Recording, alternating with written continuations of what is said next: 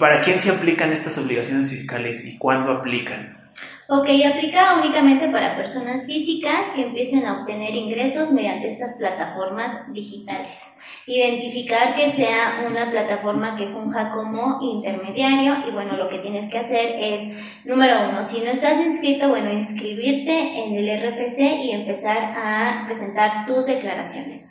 Número dos, si ya estás inscrito, hacer la actualización de tus obligaciones. Por ejemplo, en el caso de que alguien se encuentra como RIF, tiene un local fijo y a la par va a vender a través de estas plataformas, bueno, va a tener que llevar dos contabilidades, presentar dos impuestos y cumplir en tiempo y forma con sus declaraciones. Entonces, eh, implica que pues te pongas al corriente. Y que obviamente estas retenciones, te, repito, si tienes RFC, van a aplicar de acuerdo a las tasas que establece la ley y si no cuentas con RFC, bueno, van a aplicar en su totalidad. No aplica para personas morales, no aplica para personas que tienen su propia página web, no aplica para plataformas que no existe un intermediario. Un intermediario es aquel que va a cobrar por ti. Ya habíamos dicho Mercado Libre, Amazon. Y cuando, por ejemplo, yo voy a empezar a vender productos en una tienda en línea, pero va a ser a través de una página web. No voy a, este, bueno, no me van a hacer retenciones, lo único que voy a hacer es enterar estos impuestos.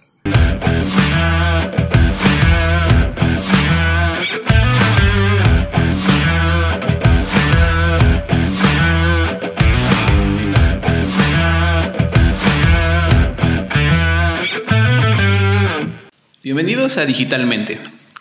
En este podcast vamos a hablar sobre tecnología y todos los beneficios que se pueden obtener si la adaptamos correctamente a nuestras empresas. Digitalmente fue nombrado así con la intención de ayudar a las personas a adoptar una mentalidad innovadora y romper con miedos y tabúes que aún existen alrededor de muchos temas tecnológicos. Hola a todos, bienvenidos a Digitalmente. En este nuevo episodio va a cambiar un poquito la dinámica. Eh, vamos a tener a partir de este episodio eh, algunos invitados que nos van a estar hablando sobre, diferentes temas y cómo se relacionan con la tecnología. Y pues para inaugurar esta serie de episodios con invitados tenemos a una persona eh, que tengo el gusto de conocer desde hace mucho tiempo y este, pues que nos hizo el favor de, de, dedicarnos un poquito de su tiempo.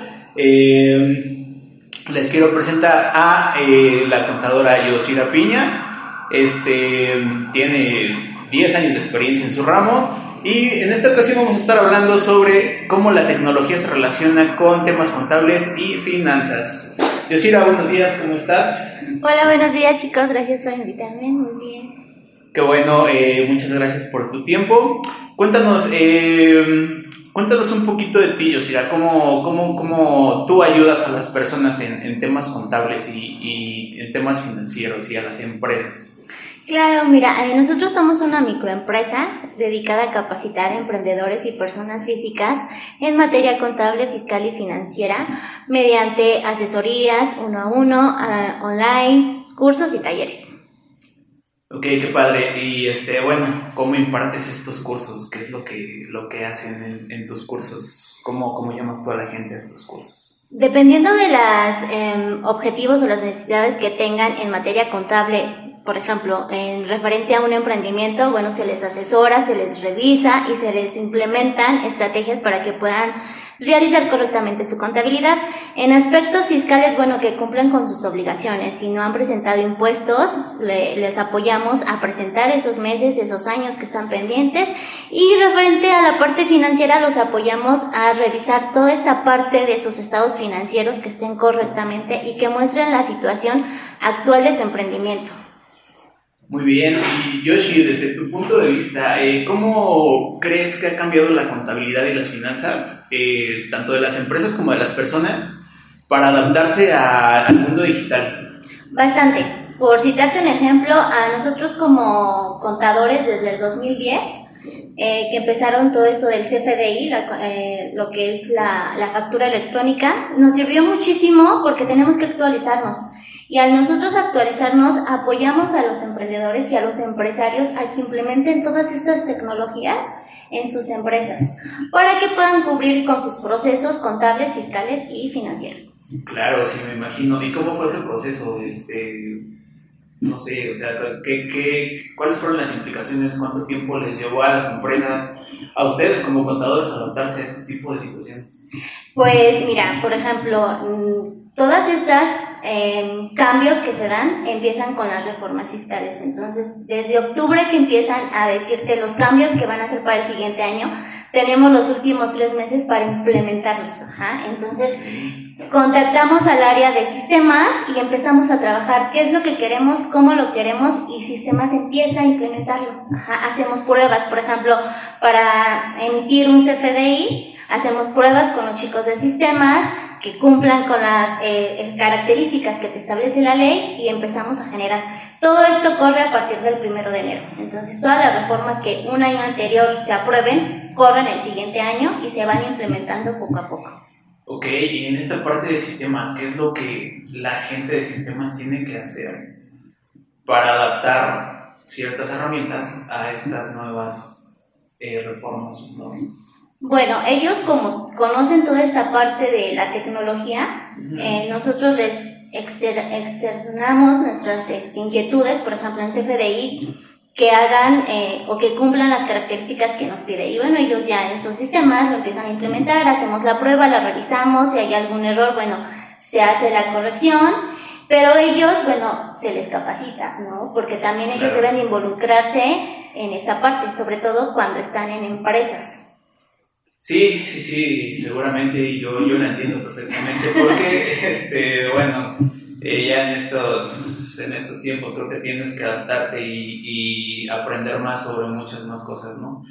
Entonces, pues sí, eh, creo que en esa parte de la construcción de los XML, eh, no sé, las cadenas de, de, los sellos digitales y todo eso tienen que cumplir con ciertas cosas, ¿no? Entonces, pues sí, se tienen que adaptar, se tienen que programar y hacer toda una serie de cosas bastante, pues sí, laboriosas, pero pues bueno, creo que ayudan bastante a, que la gente, eh, a facilitarle el trabajo a la gente, ¿no? Por medio de estas herramientas tecnológicas.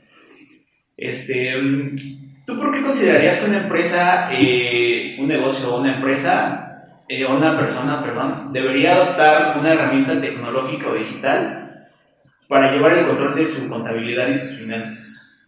Porque te sirve para sistematizar procesos para optimizar los procesos empezamos desde la contabilidad, lo que te decía, una factura que cumpla con los requisitos que te establece la ley.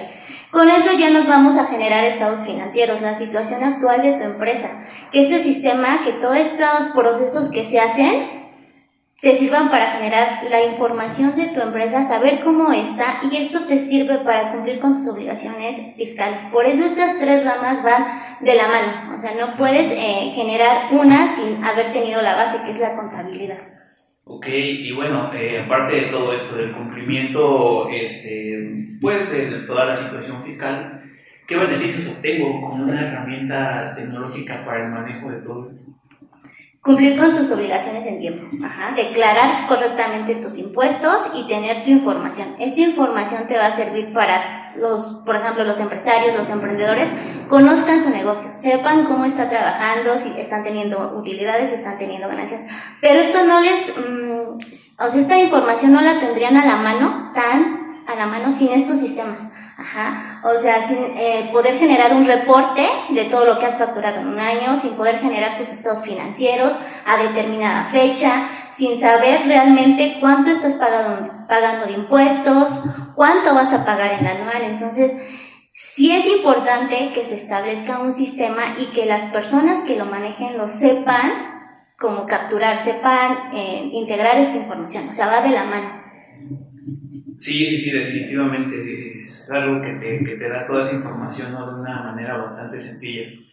Eh, pues sí, como dices, tenerla a la mano es, es, es fundamental para, para, muchas cosas, ¿no? Porque pues pasa que muchas veces eh, en empresas eh, a mí me ha tocado ver que tienen toda su contabilidad en cajas y hojas y hojas y hojas y pues la verdad, a veces no encuentran ciertos este, documentos que les piden para auditorías o ese tipo de situaciones, es un, un problema. Entonces, pues sí, definitivamente es algo que, que sí es un beneficio, ¿no? Tener todo en un sistema donde pues simplemente puedes acceder y, y ya sacar la información que tú, que tú quieres.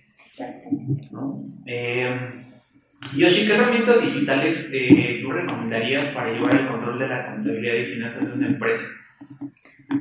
Un sistema contable. O sea, empezamos con lo que es un sistema contable, un RP, un este un sistema administrativo integral que te, o sea, que te cumpla la base de qué es la contabilidad, nóminas, bancos. Hay sistemas que ya vienen como más integrados, es decir, que un módulo, si tú llenas bien correctamente un módulo, ya te da la información para el siguiente módulo. Entonces, esos son súper importantes porque es lo que te digo.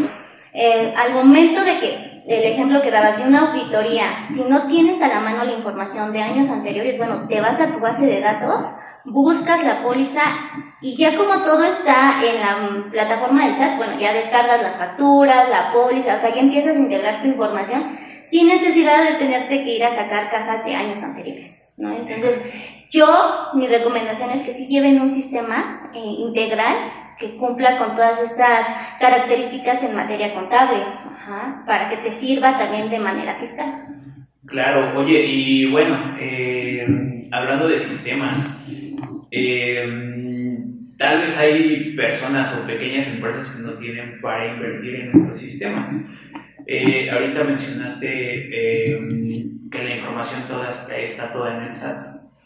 ¿Cómo estas personas que no tienen eh, ese poder adquisitivo aún en sus empresas o en sus negocios pueden llevar ese control de, su contabilidad a través de una plataforma digital que no sea tan costosa? Podrían hacer mm, aplicaciones eh, de contabilidad básica en el que puedan capturar sus ingresos, sus gastos, o sea, lo más básico, y que ya nada más hagan como una conciliación con la base del SAT, o sea, crear como un sistema, no sé, eh, como tipo Excel, en el que tú puedas que esté económico conforme a sus necesidades, que puedan ir llenando esta base de datos y que ya nada más empaten con lo que tienen el SAT. Efectivamente, el SAT tiene una plataforma en la que tú puedes consultar, puedes eh, llevar ahí, bajar tus comprobantes fiscales, llevar tu contabilidad, presentar tus impuestos, pero siempre es importante que también lo lleves como tú, como tú independiente. O sea, si el SAT se, ya tiene toda tu información, pero tú también que tengas la forma o la manera de poder conciliar ambas herramientas. Y bueno, ahora vamos a hablar un poquito sobre plataformas digitales, Yoshi. Eh, cuéntanos ¿qué, cambios hay en la última actualización de la miscelánea fiscal en este sentido y qué es lo que implica. Ok, mira, en la reforma fiscal 2021 que fue aprobada el mes pasado, establece que las tasas para, para las retenciones eh, ya son únicas. En, esta reforma todavía, bueno, en este año aplicaban conforme al monto de tus ingresos. Para el siguiente año ya es una tasa única. Así sea que no se tengas ingresos desde mil pesos hasta 50 mil pesos, es una sola tasa. ¿Qué implica? Ahora implica que si también vendes eh, cosas usadas, vas a pagar impuestos. Entonces ya aplica a cosas nuevas y a cosas usadas. Em, implica que obviamente eh, la recomendación es que se, inscriban al RFC porque las retenciones son, se aplican esas tasas. Eh, por ejemplo, el IVA, si tú cuentas con tu RFC, el IVA es al 8%. Pero si no estás inscrito, se va al 16%. Entonces, considera que las plataformas te cobran la comisión, te hacen las retenciones y ya lo que queda ya es tu ingreso neto. Entonces, la, pues, mi recomendación es que si te inscribas, que apliques las tarifas y que, bueno, eh, ya conforme a esto, tú decidas la forma en la que vas a declarar. Claro, pues sí, digo, al final todos tenemos que pagar esos impuestos y pues ya es decisión de cada uno cuánto quiere pagar. Exactamente, eh, la forma en la que pues quieres este, llevar tu contabilidad y presentar los impuestos. Exactamente. Muy bien. Oye, ¿y cuáles son este algunas actividades económicas que se podrían este considerar dentro de este rubro? Por ejemplo, el servicio de transporte terrestre, que conocemos como Uber o Didi, eh, para ellos aplica eh, la tasa única va a ser 2.1. O sea, ya te digo, ya es una tasa única independientemente del monto de tus ingresos te van a aplicar esa retención de ISR, el 2.1. En el caso, por ejemplo, de Didi Food o Uber Eats, eh, la tasa es exactamente lo mismo porque entra dentro del rubro de em, servicio de transporte terrestre y servicio de entrega de alimentos. La tasa es al 2.1. En el caso, por ejemplo, de servicio de hospedaje que tenemos a Airbnb, eh, la tasa de retención queda, me parece que en el 4%. Entonces, igual, dependiendo del monto de tus ingresos, es una tasa única y se te va a aplicar. A ver, perdón, perdón que te interrumpa tantito. Este, esto va entonces sobre el total de tus ingresos. Sí, eh, supongamos que tú en la plataforma eh, vendiste un monto total de 10 mil pesos. Obviamente la plataforma te va a quitar eh, la comisión, va a cobrar la comisión. Y sobre el monto que queda es como te va a calcular la retención. en el caso de, por ejemplo, si es Didi, va a aplicar el 2.1% y esa es la retención que te va a quitar. La retención lo único que hace es yo te la quito, pero yo la presento. Es como si la presentara por ti a Hacienda. Lo que eh, tú tienes que hacer nada más es enterarla en tus declaraciones y hacerte la, la acreditación correspondiente. Ok, pero entonces aquí eh, sí habría que aclarar, creo yo, que esta retención no es la comisión que tú estás pagando, sino simplemente es la retención de tus impuestos y adicional va la comisión que tú tienes que pagar a esa plataforma por el uso. Exacto, eh, las plataformas eh, tecnológicas, ah, hablemos, no sé, de Amazon, Mercado Libre, te cobran una comisión por usar su plataforma. Ajá, entonces, ¿qué es lo que hacen? Bueno, de tu venta te quitan la comisión y sobre lo demás es como te entregan tus ingresos. Sobre esos ingresos es las retenciones que te aplica para que paguen impuestos. Perfecto, qué bueno que, que, que, salió este tema porque de verdad que hay muchas, gente, hay muchas personas que, que, nos confundimos en ese sentido. Yo soy uno de ellos. Eh, créeme que Dios, estoy muy confundido con temas contables. Bueno, ahorita ya menos porque pues también estoy atento a todo lo que publicas en, en todas tus, tus, tus este, en todos tus medios sociales. Entonces sí, este, sí es bueno eh, ir aprendiendo sobre ese tipo de cosas, ¿no? Y bueno, ¿qué, otros ejemplos hay o qué otras, em, qué otras ramas o qué otros este, giros entran dentro de este, este tema de, impuestos a plataformas digitales, Yoshi? Por ejemplo, en el aspecto de comercio de bienes a través de Internet, que es la enajenación de bienes o prestación de servicios profesionales, la retención va al 1%. Eh, esto va, por ejemplo, cuando compras compra-venta de artículos. O sea, yo voy a vender libretas a través de una plataforma. Bueno, la plataforma se va a encargar de darle la promoción, va a haber un cliente que adquiere mis libretas, la plataforma me va a quitar la comisión, las retenciones y ya lo demás va a ser mi, pues mi ingreso. Ingreso, o sea, ese es un ingreso, no es mi ganancia, es un ingreso, es totalmente diferente.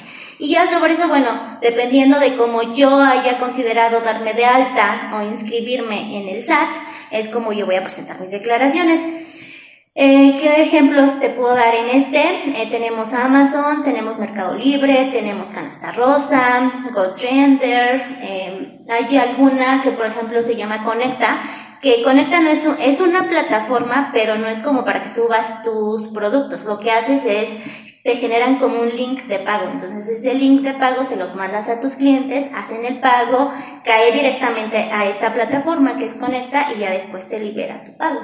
Ok, y bueno, en este sentido eh, mencionas la parte de servicios también. ¿Qué, tipos de, qué tipo de servicios eh, son los que se consideran en este caso? Eh, clases en línea, clases online. Por ejemplo, que las escuelas a través de una plataforma brindan lo que son este, clases, cursos, talleres. Esa entra en este aspecto. Eh, plataforma podría ser Zoom, Ajá, todas las conferencias, todas las eh, clases que se dan mediante esta plataforma, bueno, es una plataforma tecnológica que te va a cobrar por usar su plataforma para que tú brindes este servicio profesional, dar clases. Ok, es decir, eh, pues sí, brindar, como dices, un servicio que se esté monetizando a través de una plataforma que no es 100% tuya. Exactamente. Muy bien. Eh, después tenemos, por ejemplo, la creación y difusión de contenidos o contenidos en formato digital. Estos son, por ejemplo, cuando tú subes un, algún ebook para venderlo aquí entra este. La diferencia es que tienes que identificar que esta plataforma digital sea un intermediario, es decir, entre el que vende y el que compra. Y que la plataforma al momento de cobrar te retenga tu, pues, tu ingreso, te quite las comisiones y te haga el pago. Hay plataformas que solamente son como el vínculo, o sea, nada más subes tu, información, tu ebook, el cliente las adquiere, pero te paga directamente a tu cuenta bancaria. Entonces ahí no entraría como las retenciones, porque no existe la figura de un intermediario. Y el último que es servicio de entrega de bienes a través de Internet.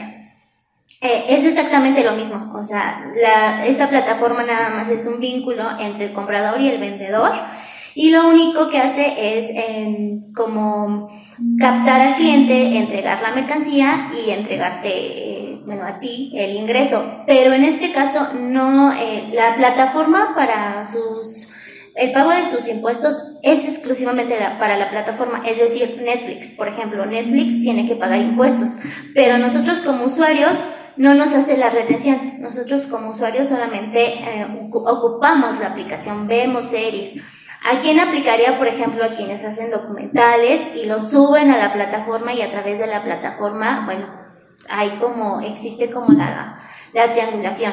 Netflix les paga por subir un documental, una película. Oye Yoshi, y a mí me surgió una duda. Eh, ¿Qué pasa con las empresas que son eh, de paquetería y mensajería?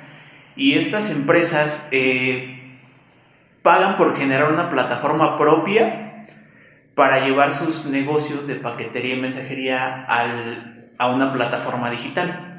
Ok, bueno, en este caso tendremos que identificar si la empresa como mensajería va a cobrar a cuenta de, es decir, va a cobrar a cuenta de la persona que va a entregar la, la, paquetería. Si va a cobrar y va a caer a su cuenta bancaria y después le va a liberar el pago al usuario, el que está usando su plataforma, bueno, en este caso sí es una plataforma digital.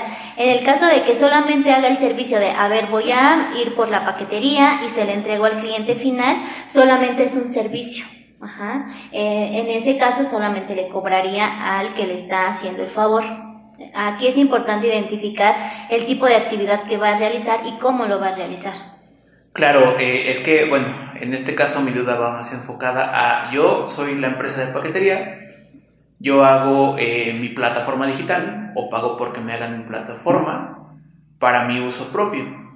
¿Pero esa plataforma es tipo página web? Sí. Ah, bueno, si es una página web, en este caso no, no este, aplican las retenciones. Ah, es una plataforma digital, pero no tiene la figura de eh, ingresos a través de esta plataforma, porque la paquetería le va a caer directamente el dinero. Si yo soy un cliente y te, tú eres la, la empresa, la paquetería, yo te voy a pagar porque me hagas favor de entregar este paquete, pero va a caer directamente a ti. No hay una triangulación, no hay como tal la plataforma que haga las retenciones, que me hagas el servicio de la entrega de esta paquetería y me liberes después el pago. No existe esa figura. Entonces aquí es importante identificar si existe esa, si la plataforma funge como intermediario. Sí, creo que sí es muy importante identificar ese tipo de cosas porque, pues te repito, ¿no? Lo que te decía hace rato, muchas personas, y yo me incluyo entre esas personas, pues sí caemos en confusiones de, de cuándo sí aplica, cuándo no aplica, y bueno, en este caso, pues Creo que es claro lo que tú nos estás diciendo, que si no existe una triangulación eh, para el manejo de dinero o para las transacciones que estás haciendo, pues simplemente no aplica porque estás recibiendo directamente ese ingreso este, pues a tu cuenta, ¿no?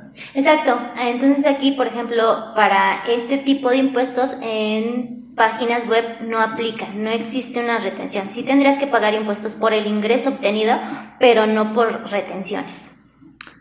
Perfecto. Y bueno, este, pues cuéntanos un poquito más sobre estos impuestos.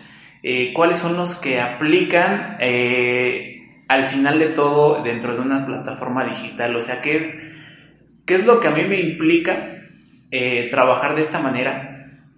A, través de un tercero de, de su plataforma digital, ¿qué es, ¿cuáles son los impuestos que se me estarían cargando? Ok, tú como contribuyente inscrito eh, para que obtengas ingresos a través de esta plataforma digital, lo que tienes que hacer, número uno, es actualizar tus obligaciones. Si no estás inscrito, bueno, realizar tu inscripción al RFC. Y la plataforma te va a generar constancias. En esas constancias van a venir tus retenciones, retención de ISR y la retención de IVA.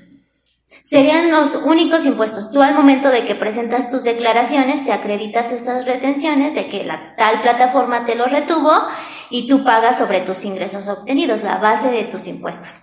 Y la plataforma, bueno, la plataforma se va a encargar de enterar esas retenciones que te retuvo. Pues muy buena información, Yoshi. La verdad es que sí, este, nos estás brindando información bastante padre, bastante útil. Ahora, em, cuéntanos un poquito más, eh, ¿para quién se aplican estas obligaciones fiscales y cuándo aplican? Ok, aplica únicamente para personas físicas que empiecen a obtener ingresos mediante estas plataformas digitales. Identificar que sea una plataforma que funja como intermediario y bueno, lo que tienes que hacer es, número uno, si no estás inscrito, bueno, inscribirte en el RFC y empezar a presentar tus declaraciones. Número dos, si ya estás inscrito, hacer la actualización de tus obligaciones. Por ejemplo, en el caso de que alguien se encuentra como RIF, tiene un local fijo y a la par va a vender a través de estas plataformas, bueno, va a tener que llevar dos contabilidades, presentar dos impuestos y cumplir en tiempo y forma con sus declaraciones. Entonces, eh, implica que pues te pongas al corriente. Y que obviamente estas retenciones, te, te, repito, si tienes RFC, van a aplicar de acuerdo a las tasas que establece la ley y si no cuentas con RFC, bueno, van a aplicar en su totalidad. Muy bien, ¿no? pues buenísimo. Eh, y ahora eh, el caso contrario, ¿para quién no aplica este impuesto? No aplica para personas morales, no aplica para personas que tienen su propia página web, no aplica para plataformas que no existe un intermediario. Un intermediario es aquel que va a cobrar por ti. Ya habíamos dicho, Mercado Libre, Amazon. Y cuando, por ejemplo, yo voy a empezar a vender productos en una tienda en línea, pero va a ser a través de una página web, no voy a, este, bueno, no me van a hacer retenciones, lo único que voy a hacer es enterar estos impuestos por los ingresos obtenidos mediante la página web. Claro, ¿y por qué eh, en el caso de personas morales, por qué no se aplica?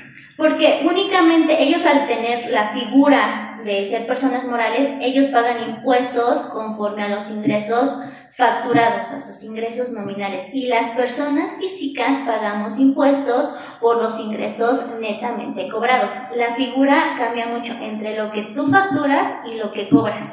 Entonces, las morales van a pagar impuestos sobre facturas aunque no hayan cobrado y las personas físicas van a pagar impuestos por lo realmente cobrado.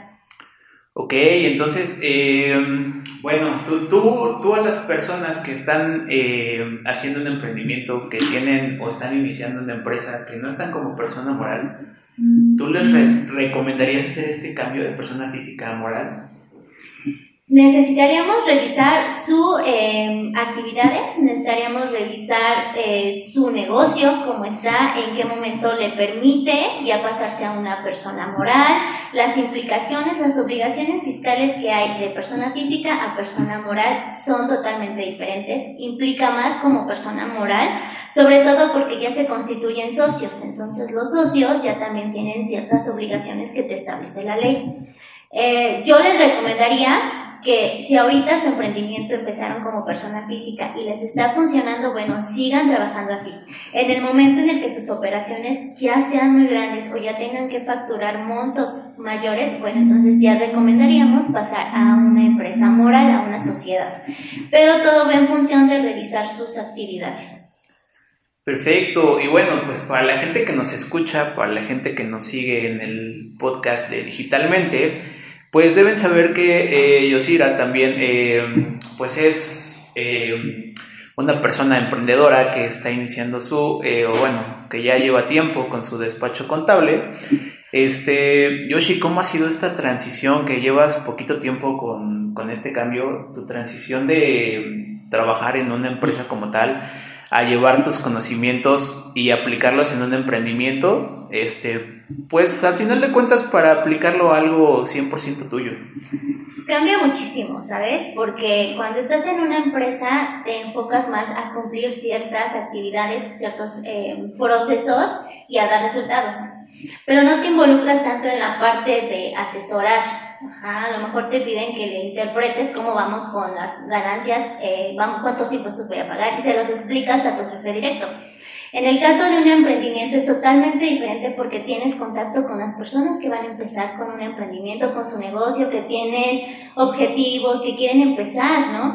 Entonces es más fácil asesorarlos y decirles qué sí deben hacer y qué no deben hacer, cómo deben de em, empezar con su contabilidad básica, porque Muchos emprendedores al iniciar pues no tienen como para pagar eh, honorarios a grandes firmas o despachos contables. Entonces lo más recomendable es que o ellos mismos empiezan a llevar su contabilidad, pero que tengan las bases, que tengan, yo siempre he dicho, eh, debes de tener el conocimiento básico para empezar bien. Si tú desde un principio empiezas un emprendimiento, son bolitas de nieve que van a ir creciendo. Entonces, existen correcciones, o sea, sí se pueden hacer correcciones si detectamos algún error, se hace la corrección. Pero lo más ideal es que empecemos desde un principio. Entonces, el ser emprendedor te permite saber las dudas que tienen, conocer y apoyarlos eh, en esta parte de la contabilidad fiscal y financiera.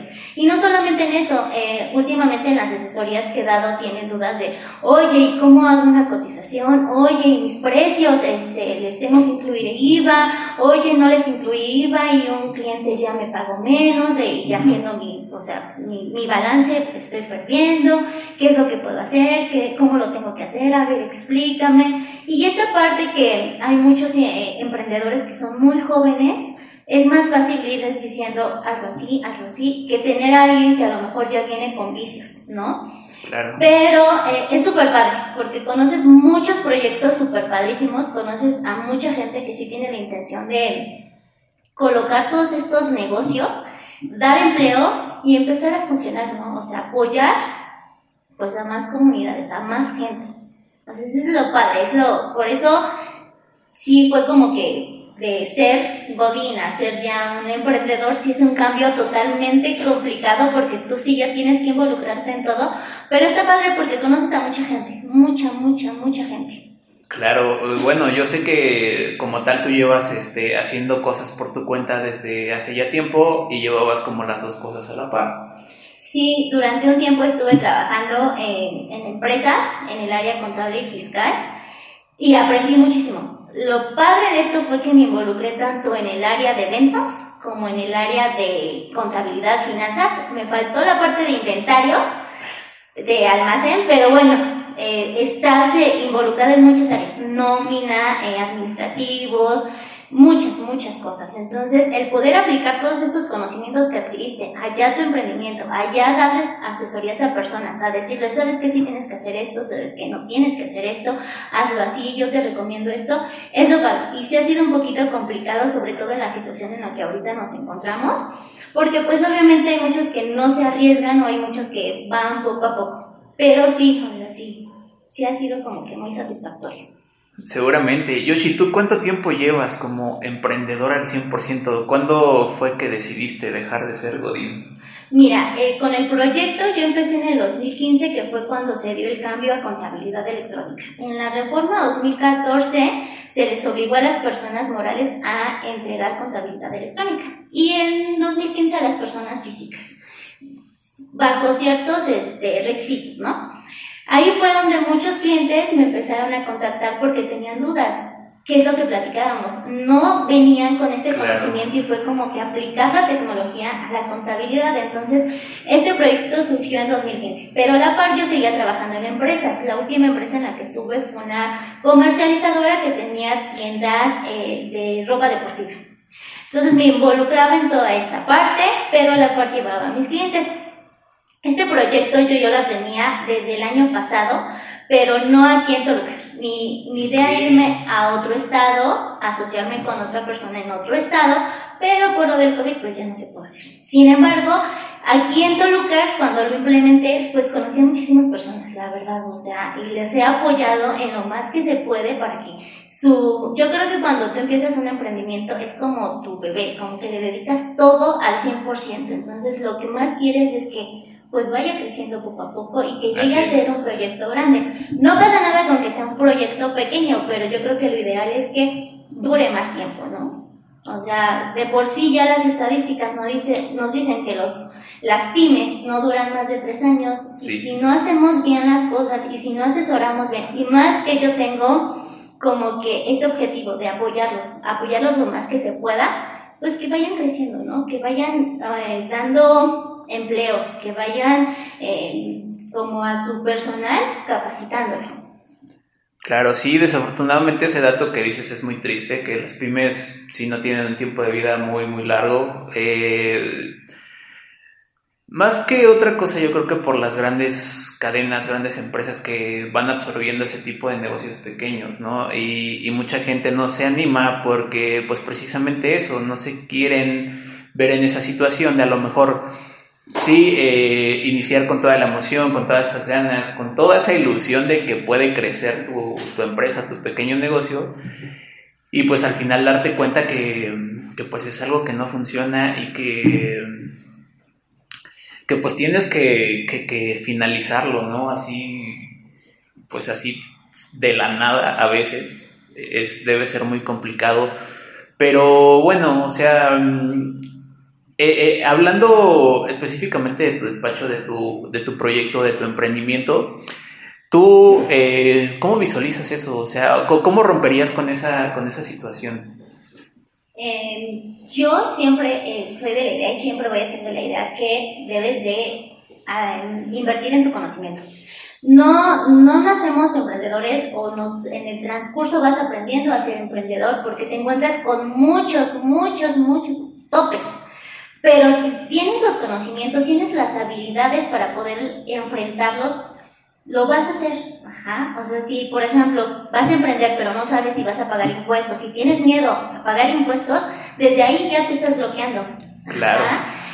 Buscas la forma. Ahorita con todo esto de las redes sociales, de las plataformas digitales, y es una manera para que no solamente local puedas vender, sino también además estados, llegues a más personas. Entonces, yo creo que ver la tecnología de nuestro lado y también saber que no tiene nada de malo, no implica, el hecho de pagar impuestos no implica que tu negocio se venga abajo. O sea, el formalizarte te permite que haya más clientes que puedas eh, captar y que te pidan que cubras ciertos productos o que brindes servicios. Entonces, bueno, creo que yo eh, les faltaría como más conocimiento, o sea, involucrarse más, conocer más, para que en determinado momento deleguen estas eh, funciones, estas responsabilidades empiecen a crear áreas y ya nada más se enfoquen a estar revisando, a obtener los resultados, establecerse metas, pero sí tendrían que eh, invertir en su conocimiento. Sí, también cuestión de mucha paciencia, ¿no? Sí, sí, es poco a poco, o sea, una, una empresa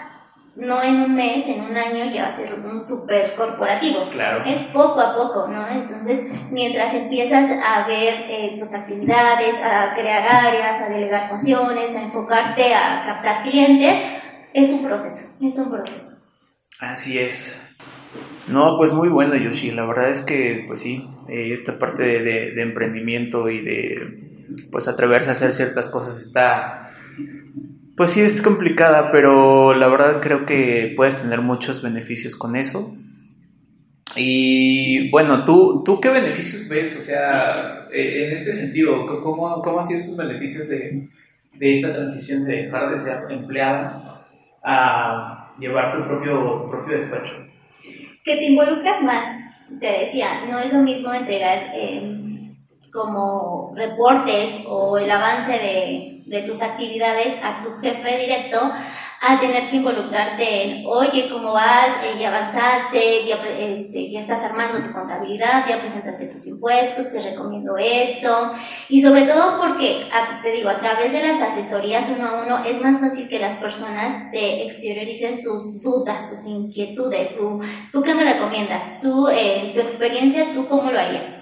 Ajá, entonces el poder brindarles una herramienta para que ellos puedan empezar bien, lo hagan bien. Entonces, a mí eso me queda como mi objetivo, ¿no? Así como que, qué padre que ya empezaste, qué padre que estás avanzando, qué padre que tu negocio ya, o sea, ya está captando clientes. Entonces, creo que es la satisfacción de poder ayudarlos, de poder resolver sus dudas de que no tengan miedo a emprender, de que no lo vean como, y si no funciona, y si le estoy perdiendo, y si no es lo que yo quería, o sea, no solamente es la parte de darles asesoría contable o fiscal, sino también el de escucharlos y el de asesorarlos, decirles, ah, bueno, mira, yo te recomiendo esto, en mi caso fue así, porque pues la experiencia que tengo, te digo, eh, yo siento que, que me ha servido para darme cuenta, porque aparte he estado en empresas familiares y en corporativos, entonces ves los dos lados de la moneda, cómo crece una empresa familiar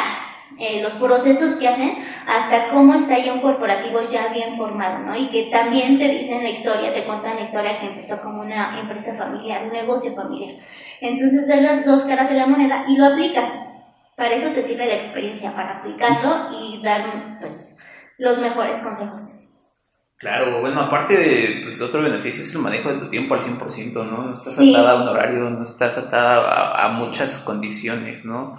La verdad es que sí, esa parte de, emprendimiento te, te, trae muchos beneficios, em, tanto personales, profesionales y, y, muchas otras, otras cuestiones.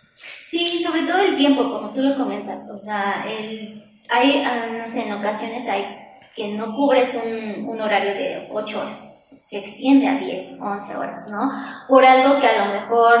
Eh, en determinado momento te lo reconocen, en determinado momento no te lo reconocen, pero ya como emprendedor, si tú te enfocas unas más de ocho horas, ya sabes que es tu proyecto, ya sabes que eres tú, ya sabes que tienes que sacarlo porque ya estás tú, o sea, ya es tuyo. Yo creo que también tiene mucho que ver la parte de, de que ya sabes administrar mejor tu tiempo. Sí, definitivamente. Pues bueno, Yoshi, este, dinos dónde, dónde te pueden encontrar, cómo, cómo pueden encontrar tu despacho, cómo, cómo te pueden localizar para pues, este tipo de asesorías que tú brindas, eh, tus webinars. Eh, no sé si tienes eh, próximamente algún, este, pues, alguna plática, algún taller que estés impartiendo. Sí, mira, me pueden encontrar en mis redes sociales, en Instagram y en Facebook, como contadora Yosira o asesora Piña.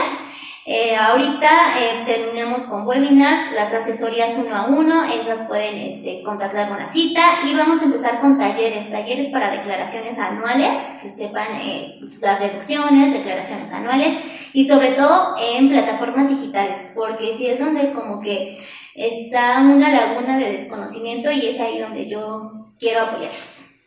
Perfecto, Yoshi. Pues muchísimas gracias por, por, tu tiempo, muchísimas gracias por compartirnos esta información que de verdad es muy importante y muy valiosa. Eh, espero que a mucha gente le sirva, así como a mí personalmente me, me sirve bastante. Este, y pues bueno, nada, nada más agradecerte tu tiempo y que pues te hayas levantado temprano para, para estar con nosotros, ¿no? No, muchísimas gracias a ustedes chicos, la verdad por la invitación. Yo sé que ustedes también están en el proceso de emprendimiento y me da muchísimo gusto ver su crecimiento. Este, muchas gracias por la invitación y si este es un medio para poder contactar y poder eh, llegar a más personas para apoyarlos, bueno, qué mejor, ¿no? Pues bueno, esto fue digitalmente. Yo soy Héctor Bastida y nos escuchamos la próxima.